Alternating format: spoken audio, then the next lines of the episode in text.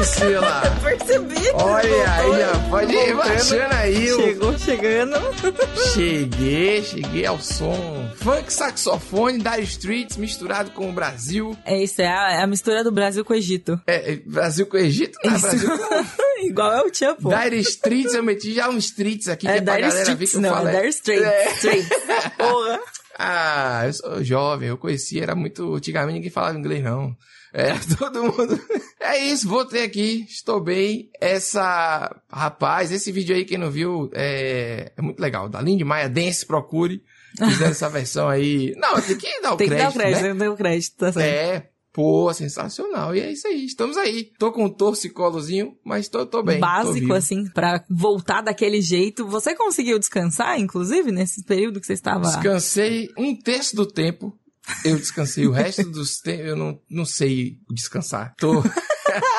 Como é que faz, tá? Vou Eu também, tentar ó. O dia, que, aí. o dia que eu descobri, eu te conto, assim, inclusive. Eu queria dizer só que eu, eu voltei a desfrutar de videogames esses dias. Eu estou feliz desfrutando de videogames. Então, eu também. Pois é, nas férias eu joguei Doom de 2016. Limpando aquele backlog. É, porra, de 5 anos, 6 anos, né? ah, vai não fala fazer já. sobre isso, não, que daqui a pouco vai aparecer gente falando do Persona. Priscila, e o Persona, Priscila, e o Persona? Ih, aí eu não peguei essa parte aí, não. É, não, Mas na lá, verdade eu não pra lá. tenho negócio de limpar nada, eu não ligo pra essas coisas de botar em dia. Não, eu só tava barato, eu comprei e joguei, entendeu? tipo, é porque Eu acho que é o melhor, é o melhor jeito, assim, de aproveitar. E eu joguei o outro, o Eternal, na E3 antes de sair, né? Aí eu fiquei com isso na cabeça, assim, tipo, pô, eu quero experimentar, só que aí eu vou começar do começo. Aí eu fui no Doom, foi ótimo, assim, best- besteira, e tô jogando Control agora. Oh, É. o controle da hora. Nunca terminei também. Então é outro mundo, é outro É, tipo, né? é bem da Você hora. sai do Doom pra isso. é- Não, eu digo assim, um,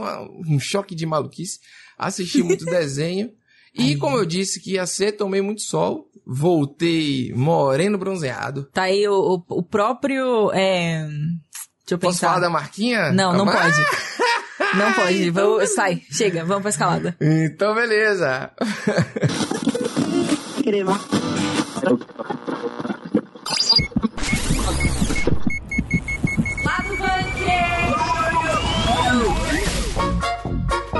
Vamos começar aqui, então, falando sobre uma compra inesperada. Completamente. eh, Não sei se tinha alguém esperando, mas assim, eu definitivamente não tava.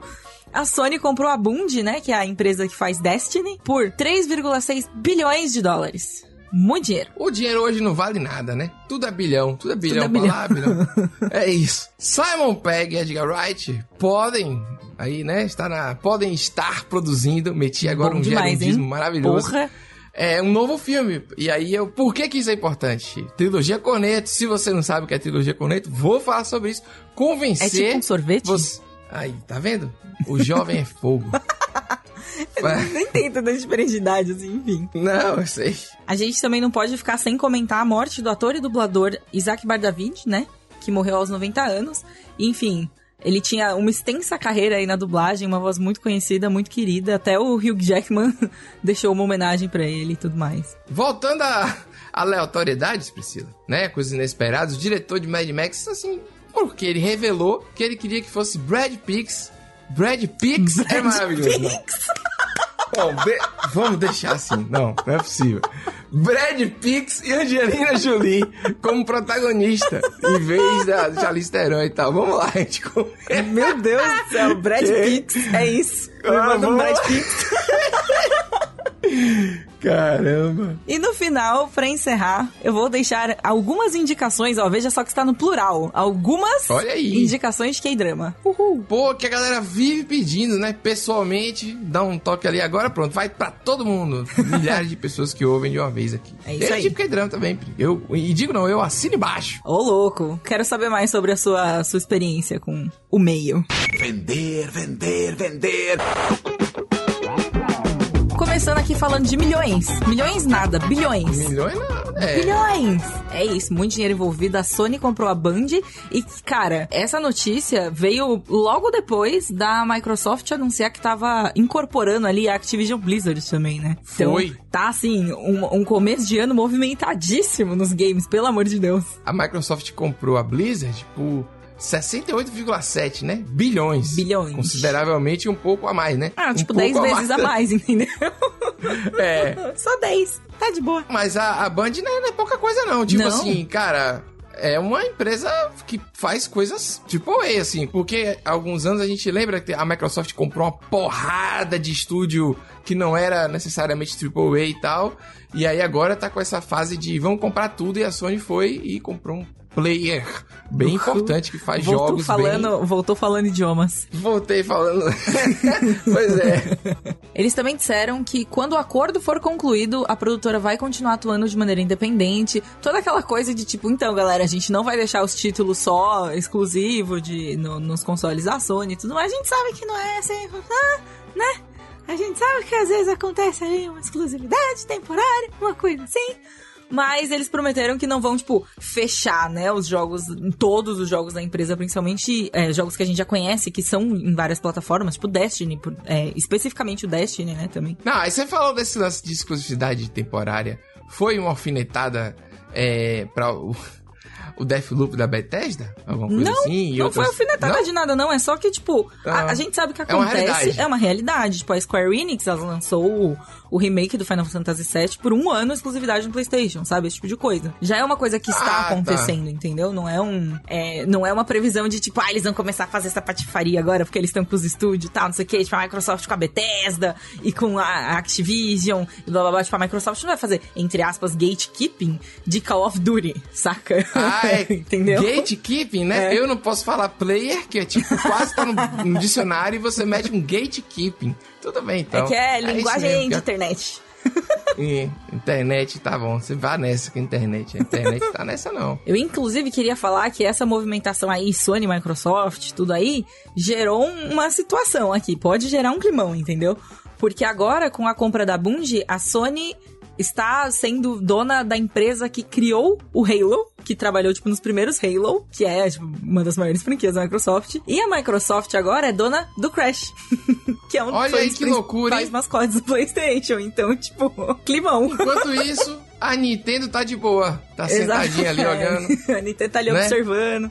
Vendo assim, quando que eu vou soltar aqui o meu Breath of the Wild, entendeu? É, que maluquice, né, rapaz? O mercado. de eu, games é loucura. tá se criando, né, um oligopólio, né? Tá se criando, tá se fortalecendo o oligopólio aí, geral, Aí agora, agora o também. Pedro está do gastando o português. Ué, oligopólio, monopólio, é um só oligopólio. Ah, meu amigo, pelo amor de Deus, a pessoa, é... Enfim, é, agora é o oligopólio do, dos games também, porque já tinha o quê? Do entretenimento, é, de maneira geral, de filme e série, com algumas poucas empresas de streaming que realmente mandam na parada toda. E agora os games, cada uma comprando todos os estúdios, no final, a gente vai ter o quê? Três, quatro é, distribuidoras é, e empresas grandes, né? Fabricantes também por trás de tudo aí. Que é o que a gente já tem, né, Pri? É, Mais ou menos. Assim, é isso que eu falo, a gente já não tá extremamente longe disso, né? Por, por conta, principalmente, dos principais consoles. Principalmente dos principais consoles é ótimo, mas vocês entenderam, gente. Que é aí, tipo, PlayStation, Xbox e, e o Switch, né? São os principais consoles. Já são três empresas só, entendeu? E aí E o agora. PlayStation? Vai fortalecendo. PlayStation é exclusividade brasileira, do coração do brasileiro.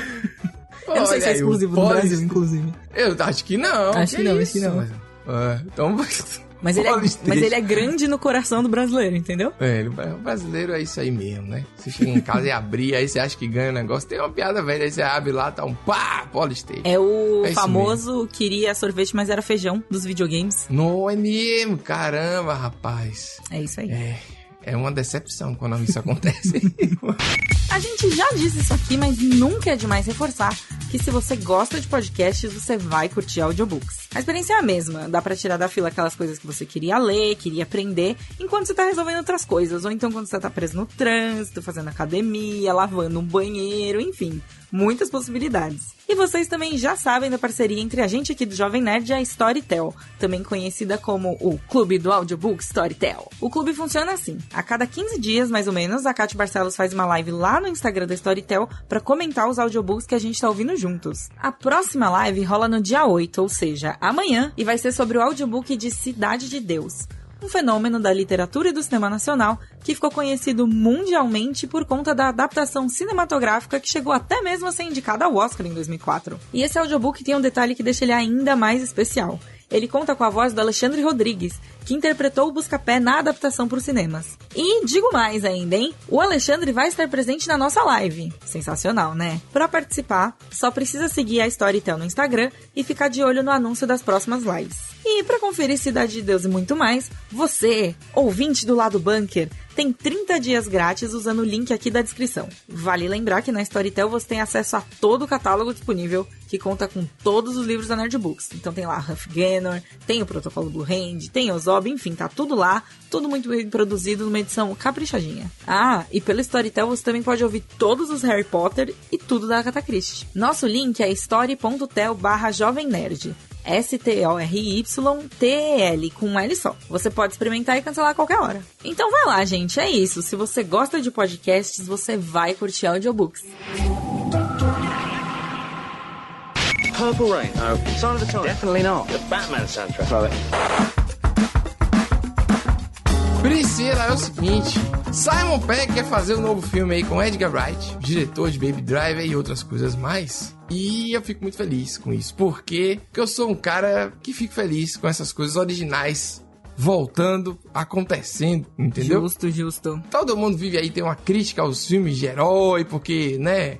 Tomam o cinema inteiro com todas as salas e tudo mais. Isso daí tem enfim, muito a ver tem- com o que a gente tava falando, inclusive, de oligopólio, que você estava falando. Oligopólio aí, É, isso aí. oligopólio é a palavra do dia, da segunda-feira aí, começando a semana com a Começando novidade. com Oligopólio e gatekeeping. E sorvete, né? Porque você falou que isso é tem a ver com uma Ah, trilogia corneta. não, a gente tava Thalia, falando de feijão, não. sorvete, tá tudo É um ali. Sorvete ou é biscoito esse negócio? Esquisito Corneto? esse negócio aí. É uma, parece um, um waffle. Um, um É uma waffle casquinha. um waffle gi- é horrível. Não, É uma é um waffle casquinha. gigante. Não é um não gosto de casquinha. Não tem nada a ver com Você quer waffle. tomar um sorvete, você toma um sorvete. Você toma um sorvete comendo alguma coisa, não faz sentido. Claro que Entendeu? faz. Sorvete de casquinha tá errado. No máximo, se for aquela casquinha do que é baratinha, assim, do cara que vende na praia. Se que absurdo! casquinha, cara, não Nossa, gosto, o lado não, do bunker está abalado. Aquelas, voltou Não, não, já, já vamos não. ter que brigar. Sorvete, bota no copo e toma um sorvete. Aí você termina de tomar o sorvete geladinho, fica aquele pedaço de casquinha que você come.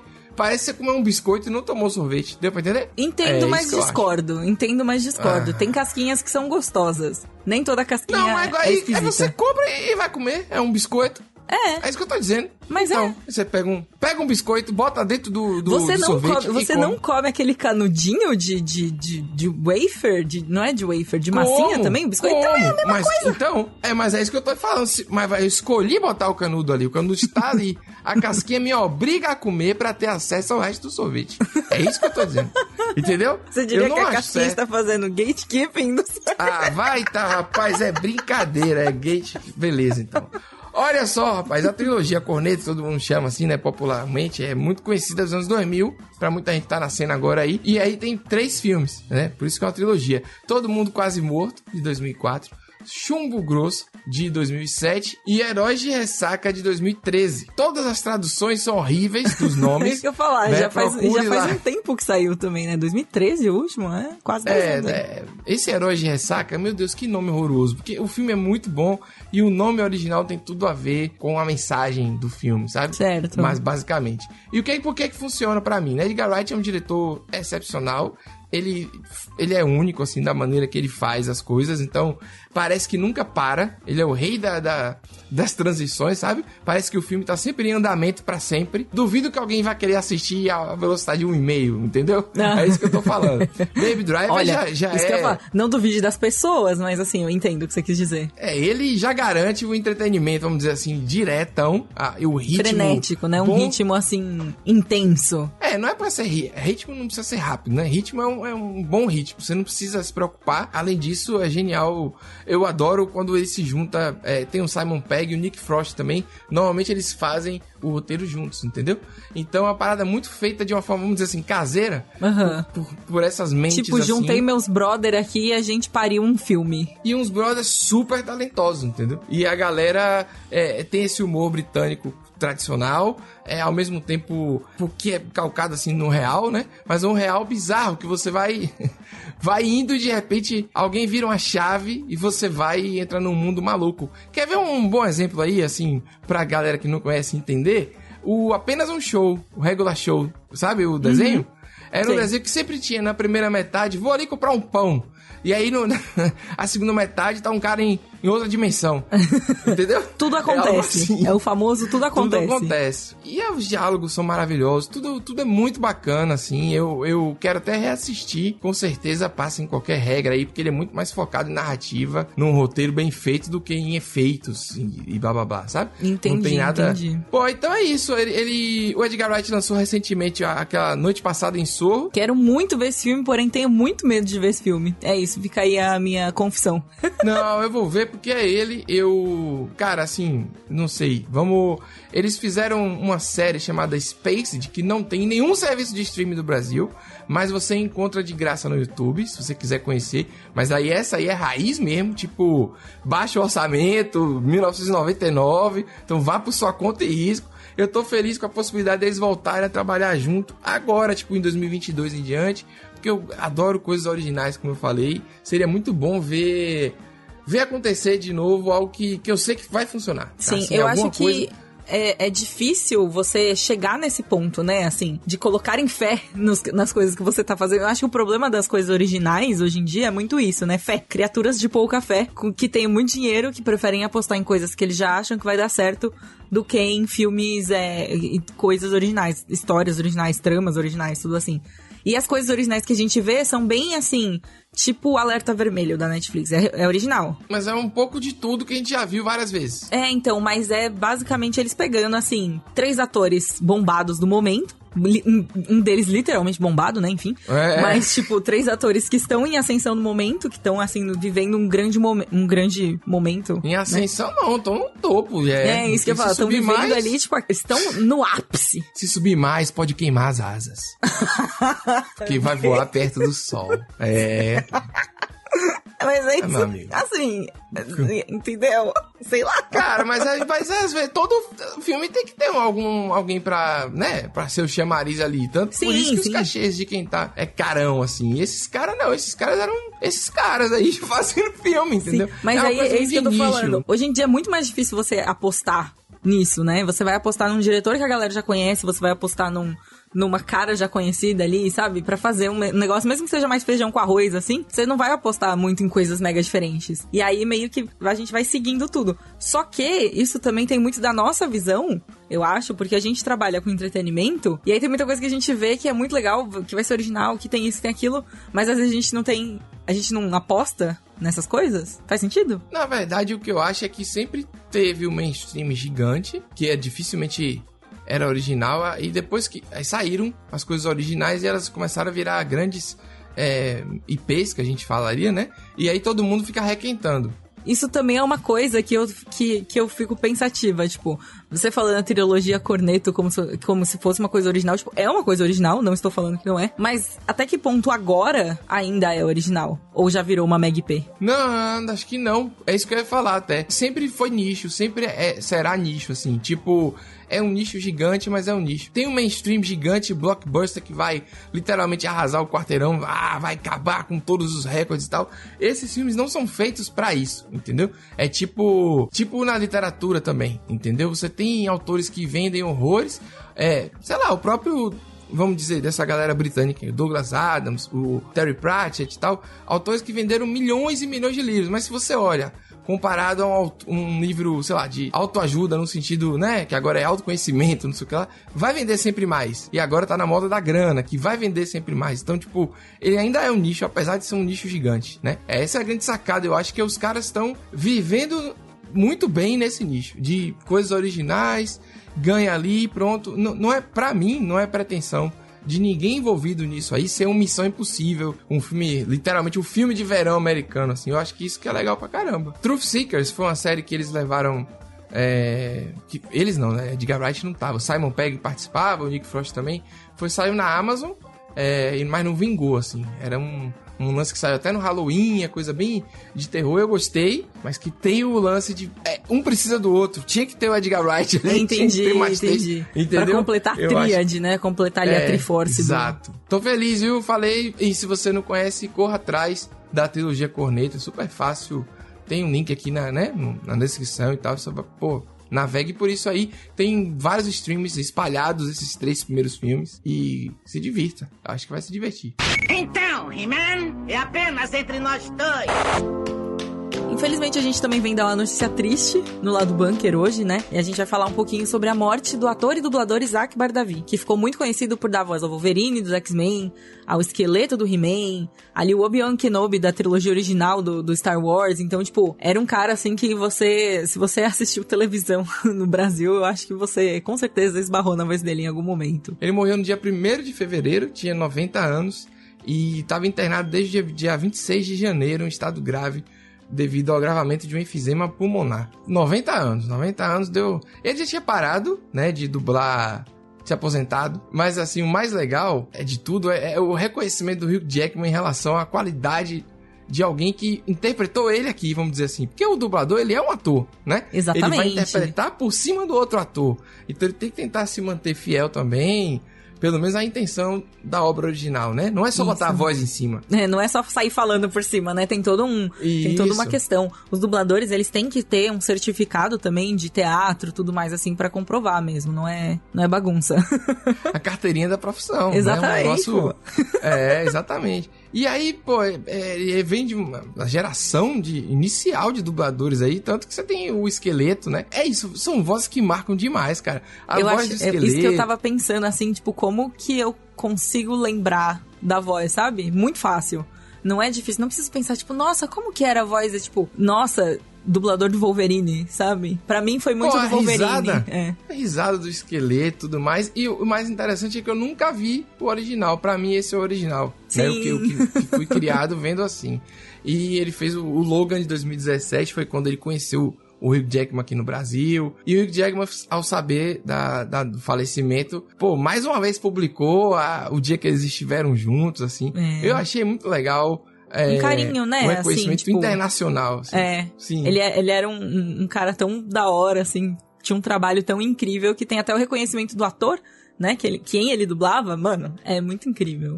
E aí, rapaz, dentro desse portfólio incrível, né, de carreira e tal, ele também participou da lenda de Ruff Gunner, oh. né, no audiodrama a chegada do Robo, Hobgoblin. Hobgoblin. Robogoblin. Robogoblin. Rapaz, hoje eu tô falando. depois tá... do Brad Pix. Depois já do Brad foi lá Pix, no início.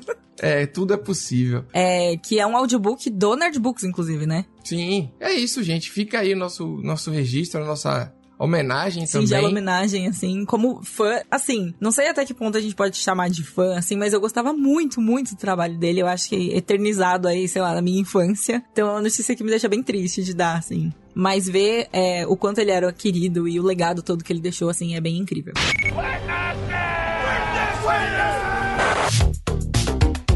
Pri, vendo aqui que Brad Pix, o Brad novo ator aí que apareceu, diretor de Mad Max, ele queria que Brad Pitt e Angelina Jolie fossem aquele casal. Não é bem um casal, né? Que eles não são. Aquela dupla dinâmica. dupla dinâmica. É a dupla do, do filme, né? O George Miller revelou isso num, num, livro, né? Falando sobre os bastidores do filme e tal, que filme que saiu em 2015, Estrada da Fúria, sensacional. É um grande Furiosa. subtítulo, né? Assim, Estrada da é, Fúria. Não, e a Furiosa, inclusive, maravilhosa. E Com eu certeza. fico muito feliz que ele não tenha conseguido. Ele, na verdade, assim, eu acho que ele não tentou, ele considerou, né? Porque Brad Pitt, ele tem o, o charme dele, ele funciona, mas ali tinha que ser o Tom Hardy. O Tom Hardy, ele é, ele já o é jeitinho o... dele, né? Assim. É... Ele, ele tem um jeitinho brucutu especial. Sim. Né? Que é aquela aquele cara que você olha assim, meio poucos amigos, mas assim, você olha, você enxerga ali um, um, um, um miolo, assim, sabe? Um coração quentinho. Não sei explicar. Eu, eu falei do Tom Hardy, né? Na, na série do, dos Fake Blinders, dos homens que são é verdade, filhos calculistas. Ele é não, ele, ele, ele para mim, ele é essencial, o Alf, assim, né? E eu, eu gosto dele. Eu sei que tem gente que, ah, ele não fala nada, ele só fica grunhindo nesse filme específico, né? Mad Max e tal. Mas para mim tinha que ser alguém assim mesmo, um probleminha, assim, um negócio meio, entendeu?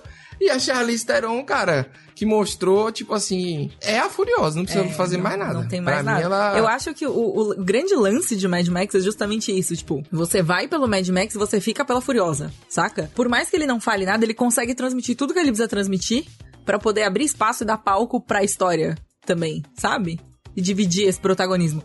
Talvez Se fosse ali um Brad Pitts, talvez ele já tivesse mais falas, talvez ele já tivesse um, jeiti, um jeitão diferente, meio super-herói, meio tipo bad boy, porém com coração bom e falante e tudo mais. Porque, pô, você tá pagando o cachê de um Brad Pitt e você vai botar fala pra ele, entendeu? Você, tipo, você É. vai botar o cara pra tirar a camisa no meio do filme, essas coisas, sabe? Ah, não. Não precisa. Toda vez é isso, pô.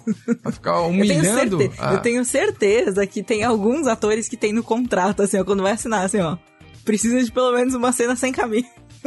Ah, é? Olha aí. E assim, e só é importante dizer que o Tom Hardy, ele tem, não sei se vai sair, mas ele tinha um contrato pra mais filmes de Mad Max. Então, é, tá aí. Mas, cara, pra mim, a, a Charlize Theron realmente é, é a parada do filme, assim. Ela que rouba tudo. E o Immortan Joe, né, o vilão nojento, terrível, assim, Nossa, velho. verdade. asqueroso, sabe? Verdade, maravilhoso, né? Tudo É. que a gente precisava tava ali. Não, e aquela coisa da, da música, né? Os caras com uns paredão.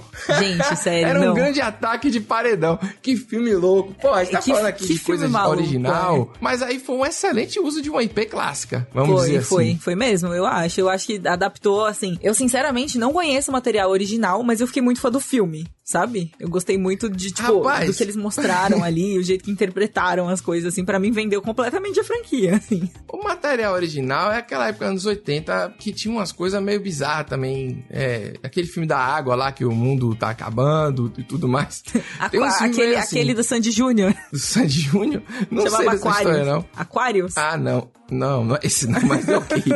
É, mas assim, é, era Mel Gibson, né? É, e tinha Tina Turner, tinha- depois do primeiro, é uma farofa Mad Max, né? É, pelo menos eu, pelo que eu lembro de cabeça, porque eu também não reassisti. Vou contar um negócio curioso aqui, que, mas que, que vale a pena. fofoca, é fofoca. Porque assim, se o Brad Pitt e a Angelina Jolie se divorciaram, provavelmente não ia dar muito certo no set, não sei. ficar meio esquisito. A gente é. não sabe. O climão, né? A Charlize Theron e o Tom Hardy também não, não se davam muito bem, não. Ah, Foi é? a dublê dela falou, Diana Grant, ela falou que quando foi, que era, foi complicadíssimo porque eles não se gostavam ao ponto de nem querer ficar juntos. Entendeu? Então, tipo, sei lá, deve ter virado garota de recado. Oh, meu alguma Deus. coisa assim. Eles não queriam filmar juntos, entendeu? Eles queriam, tipo, filmar. Eu acho que então a, a química, né? A magia que a gente vê na tela é resultado da antiquímica dos dois. Assim. Antiquímica. É verdade. Primeiro caso não- de não eram- antiquímica. É, eles não se gostavam muito, não, né? Pra quem está órfão de Mad Max, como Ah, eu. certo. Tirando todão, gente. Mas assim, pra quem quer ver mais, né, desse universo, a gente vai ter um spin-off da Furiosa. Claro que vai. Dela mesma. Tem que ter. É, Grande mulher. Tem que ter spin-off de tudo, spin-off até da mão da pessoa. Vai ter tudo que der, vai ser aproveitado. Isso é bem Até verdade. acabar o dinheiro, acaba acabar o dinheiro do mundo. Até acabar o dinheiro do mundo. Meu Deus. É, e, e ela vai ser. A Furiosa vai ser vivida agora pela queridinha do momento, falando em queridinhas aí que estão, né? Como é que posso dizer? A galera É, que está como no falou, né? ápice. Sustenta no as maluquices no. Exato. Isso, ela, é, eu acho que ela tá em ascensão ainda. É muito novinha pra estar no. Tá no não, auge. eu acho que já, eu acho que já tá chegando num, num ponto que você já tá tipo, caraca, assim, as pessoas De novo? reconhecem, né, bastante ela, no geral. É, Tanto bom, pelo, pelos Anya cambitos da Quem rainha. é ela, Priscila?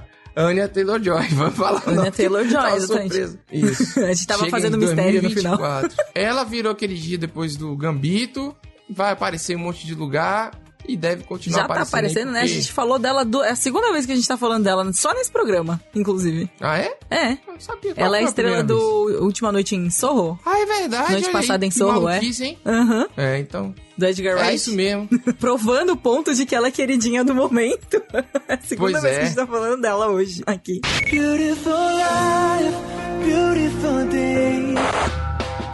E agora, Pri? Agora, Sua indicação Pedro. agora é com você, o palco é seu. Uau, vou, vou aqui trocar para as minhas vestes de gala, entrar. Olá, ouvintes do lado bunker! Hoje eu vim aqui é, falar para vocês sobre K-dramas, este universo esse mundo, essas portas que foram escancaradas com Round 6, né? O famoso Round 6. Nossa, mas eu já tinha ido embora já. Sua, abertura aí tá foda. Mas ok. Cara, o K-drama ele é. Eu, ah, eu ia dizer, você que ia falar, eu já ia Pois roubar. é, tá roubando meus holofotes, Vai, olha vai, isso, vai, que absurdo. vai. Mas eu queria falar por que, que eu acho legal, entendeu? Não, pode De falar, pode falar. Então, antes de você dizer o título, eu vou dizer. Eu acho legal porque, mais uma vez, tem muita coisa original, assim, sabe? Desde que você não consegue compreender, culturalmente falando, que é novo pra você, um padrão mesmo, assim, sabe? De você olhar assim, ih, rapaz, olha aí como é que é lá, sabe? Alguma coisa do tipo. Óbvio que toda a história, ela às vezes, né, abusa de algum estereótipo, enfim, ela tem uma, uma coisa que não é necessariamente a realidade, entendeu? Certo. Você não dá pra dizer, ah, a Coreia do Sul Ah, é não. assim porque eu vi numa série. Pronto, é isso que eu tô querendo não, dizer. Não, isso não, sacou? gente. Senão, Levem isso em é, o- consideração enquanto vocês estiverem assistindo, Isso, inclusive. porque senão é a mesma coisa do Brasil que você só vê em filme que tem é, favela e gente dançando e não sei o que, sabe? Então, aí que o, o mundo inteiro nos conheceu dessa forma, a gente tem que, né? Exato, Ou seja, exato. tomar cuidado também que não é. Pra não fazer isso com os realidade do- outros. é, até ter mais curiosidade, que é mais divertido até. Mas assim, é, o que eu gosto mesmo é que às vezes tem uma coisa muito tranquila, velho. Sabe? Tipo, é uma história normal, cotidiana, não tem uma coisa absurda, um sentimento ruim. Tem um, tem tristeza, melancolia, tem sentimentos humanos, mas não é Sei lá, cara, uma novela que tem uma intriga, que tem um empresário e fulano ah, de tal. mas isso daí depende, viu, Pedro? É os dramas que você está assistindo. Porque o K-drama, na real, tem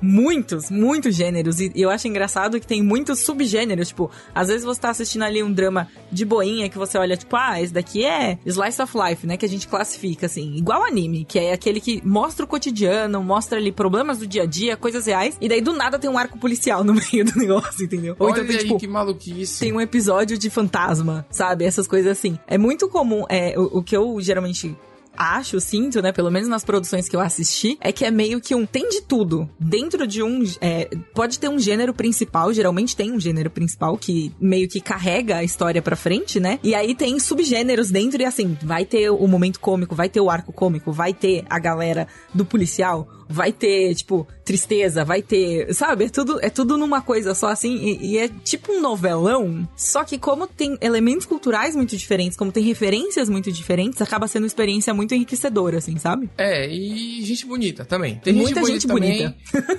é um absurdo isso. Como todas as. É fácil, eu já falei isso aqui. Se Você se garante ali quando você bota umas pessoas bonitas, já foi. O pessoal assiste mesmo. Mas. E aí, além Tá de ter sério? pessoas bonitas nas coisas, ainda tem idols. Então, se você tá lá, é, o K-drama, Ah. na real, o K-drama, ele é uma porta de entrada, assim, muito, muito, muito grande pra toda essa parte, né, de Hallyu, de, da onda coreana, né, que é esse, esse movimento cultural, assim, da cultura coreana, meio que é, chegando em todos os países, assim, chegando em todos os públicos, assim, no mundo inteiro. Pri, vamos lá das indicações então, porque já estamos aqui falando bastante e já dá pra fazer um podcast inteiro sobre isso. Nossa, inclusive, se Mas permitissem, ia ser incrível.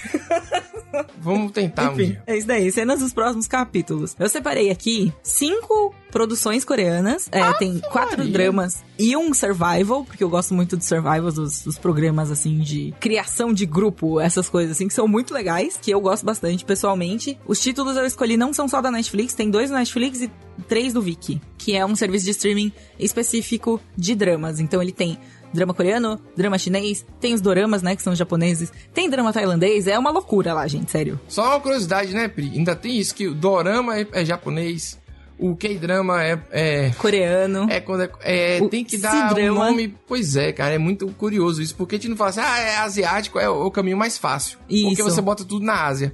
É o caminho Exato. mais fácil. Mas- Mas não é necessariamente certo. Exatamente. Isso daí é legal a gente separar porque são países muito diferentes, com culturas muito diferentes. Então é muito importante a gente tratar eles não como um- uma massa, né? Tipo, Ásia e engloba tudo assim tal. Porque são países que têm identidades muito diferentes, eles têm culturas muito diferentes, eles têm tretas entre si. E mais do que isso, é tipo uma forma de respeitar a cultura da galera também, que cada um tem sua cultura diferente e tudo mais. É porque senão fica tipo assim, a África.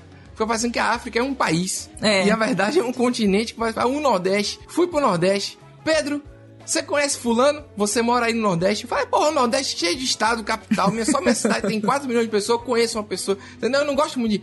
Eu vou pra ir pra Bahia. Onde é na Bahia? Ah...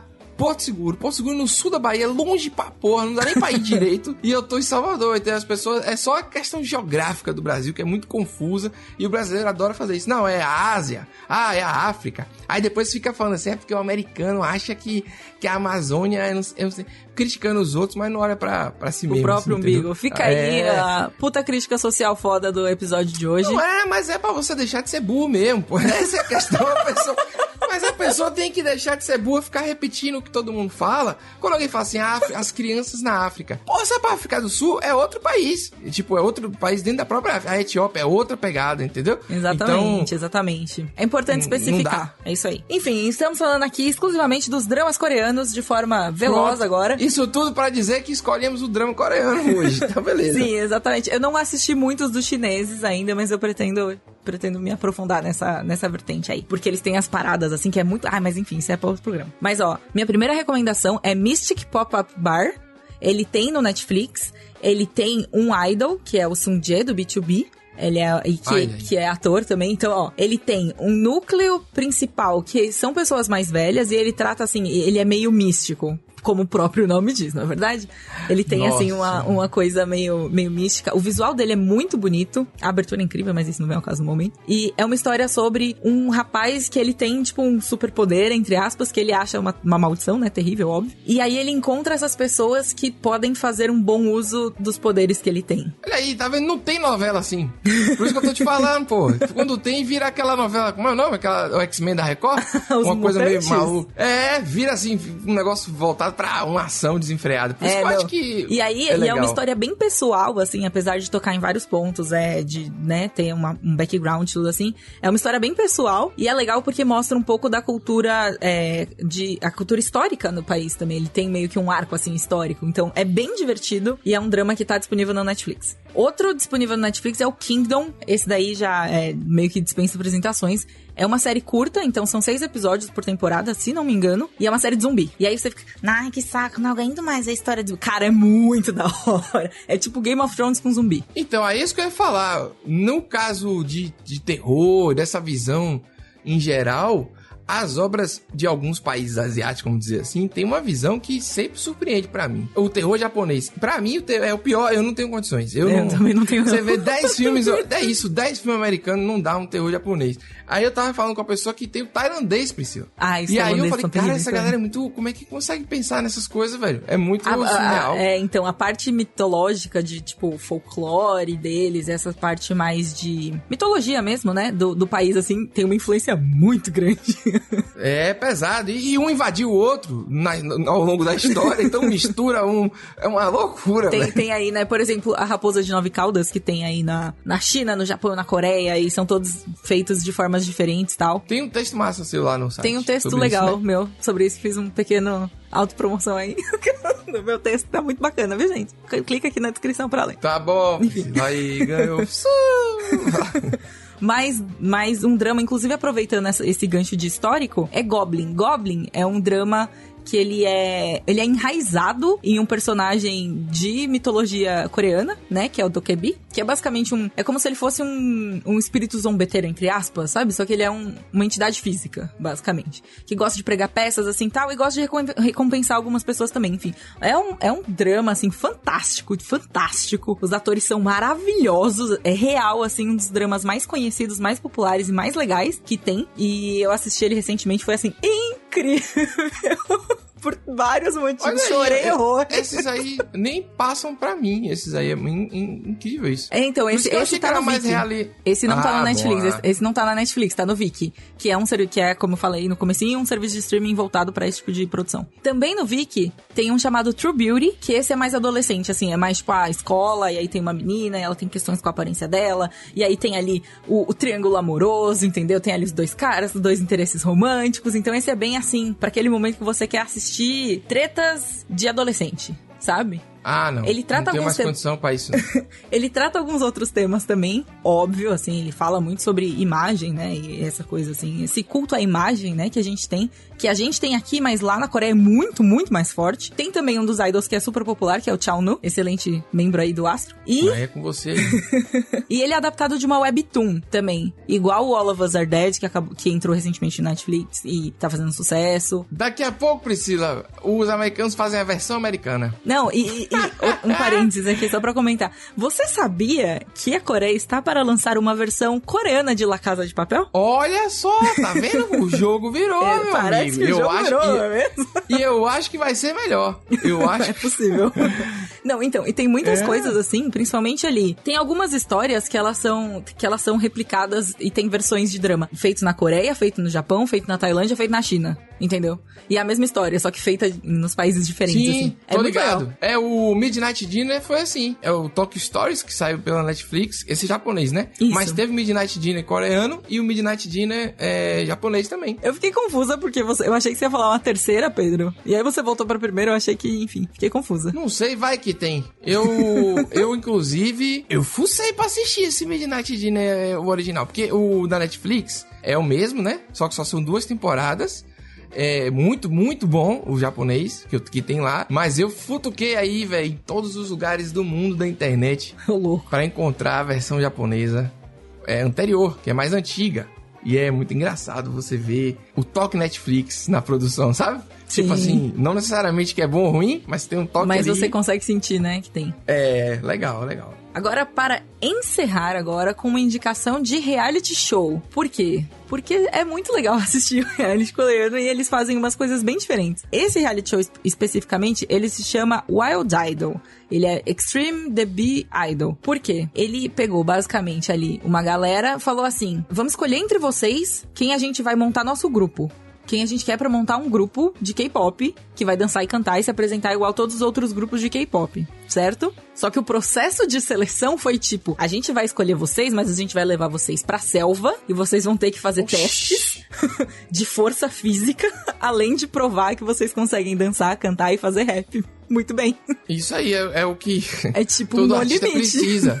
É isso, todo artista precisa disso, precisa, precisa saber viver na selva também. Exato. Não é verdade? A selva de pedra, a selva do mercado do entretenimento. Isso, business, do business. Exato. Fala- Só que eles botaram a- os meninos realmente na selva, assim. Então, tipo, eles tinham que treinar coreografia sem ter espelho, dançar na chuva porque não tinha sala de prática, todas essas coisas assim. É um programa bem interessante e, por incrível que pareça, não é tão cruel de assistir. É, é- é realmente interessante. Caramba, é isso aí, Pri. Eu, eu vou trazer os únicos dois que eu assisti da próxima vez. Tá bom. Porque eu não lembro o nome de nenhum. E aí eu vou Anota, dizer, é aquele que tem as senhorinhas. E aí tem uma minha que tá escrevendo um livro. Esse mesmo é muito legal. É bonitinho. Toda hora você você fica ali, tipo, ó, a vida. Poxa, a vida é assim mesmo, né? É até isso, por isso que eu achava que era mais assim, sabe? Mas, tipo, meu Deus, não sei, eu não sei explicar. Eu tô numa fase meio esquisita. Tô assistindo essas coisas. Tô ficando adulto. Tô, tô olhando, Agora, a né? essa altura do campeonato, você tá virando adulto? olhando. Pô, fiz aniversário aí. Não, eu digo aquele adulto no sentido de. Mas o adulto hoje em dia tem 40 anos. Eu, eu, tem gente com 40 anos que não é adulto ainda, que tá Isso é reclamando verdade. na internet. Isso é bem então, Mas reclamar na internet adulto- não é parâmetro de ser adulto. Ah, é, mas depende do que você tá reclamando, Depende da né? não? reclamação, é, com certeza. É, então. Eu acho que a coisa que desgraçou o mundo é a frase para todas as idades. Pronto. No dia que colocaram isso, isso aí para todas as idades é que deu merda. Porque você pensa, pra mim também, não é pra você. Você não é jovem mais. Entendeu? Sei lá. Eu não sei. se- Eu tô brincando. Eu acho que tudo é pra todo mundo. Tem coisas, inclusive, infantis que são maravilhosas porque falam com todas as idades, no sentido de não subestima a criança. Não é infantiloide. Tipo, Hilda, lembra que eu falei de Hilda, Hilda é ou muito bom, Hilda é. ou Hilda? Enfim, é só uma brincadeira antes que seja interpretado errado. Por quê, Pri? Pra encerrar esse programa de hoje, eu queria dizer um negócio. A gente começou num funk brasileiro, uma loucura total. E as pessoas não acreditam que eu assisti K-drama. Querem tirar a prova comigo na verdade, internet. é Não, verdade. É tipo, é- vocês acham que é o tipo, o másculo, é o macho? O... Que é isso, rapaz? Não pode, né? Vocês têm. Olha, já falei aqui. Tem que deixar de ser burro. Entendeu? tem que parar. É, entendeu? Não tem uma face. As pessoas não têm uma face só, não, rapaz. Vai tomar. Não é não, Priscila? É isso Todo aí. mundo um dia precisa de um sorvetinho, de um. de um corneto, como De um corneto. Ó, eu vou falar aqui, a gente não fala nas marcas como propaganda, a gente fala só de sacanagem. Ou quando, é, você falou desse streaming aí, quando é um serviço.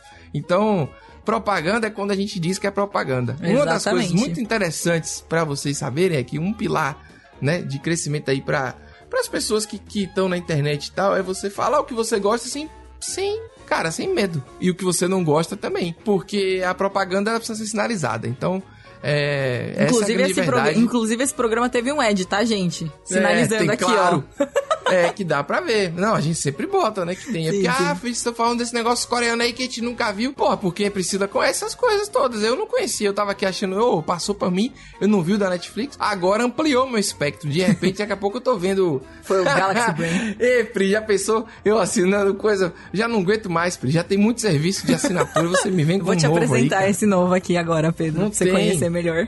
Mas fiquem ligados nisso aí, a grande dica é fique ligado em quem faz propaganda, quem só anuncia, quem só fala porque gosta. Tudo isso é importante pra dizer que voltamos aí, voltamos eu Ele fez, ele fez esse balão inteiro pra falar. Ah, Voltei. cara, pô, é, porque, pô, eu voltei, mas, pô, já tô cansado já. O jeitinho velho. Pedro aqui- de ser. Já tô cansado. Priscila não deixou eu falar nada desse programa Eu aí. cortei Vocês várias coisas, gente. Pô, Vocês vão descobrir um dia. A pessoa tem o nariz, gente, olha só. Não, sai. Chega. Acabou. Tá, acabou. eu vou falar. Deixa o nariz. Deixa o nariz em paz. A pessoa Beleza, depois vai beleza. fazer lá inoplastia. Ixi, preenchimento labial.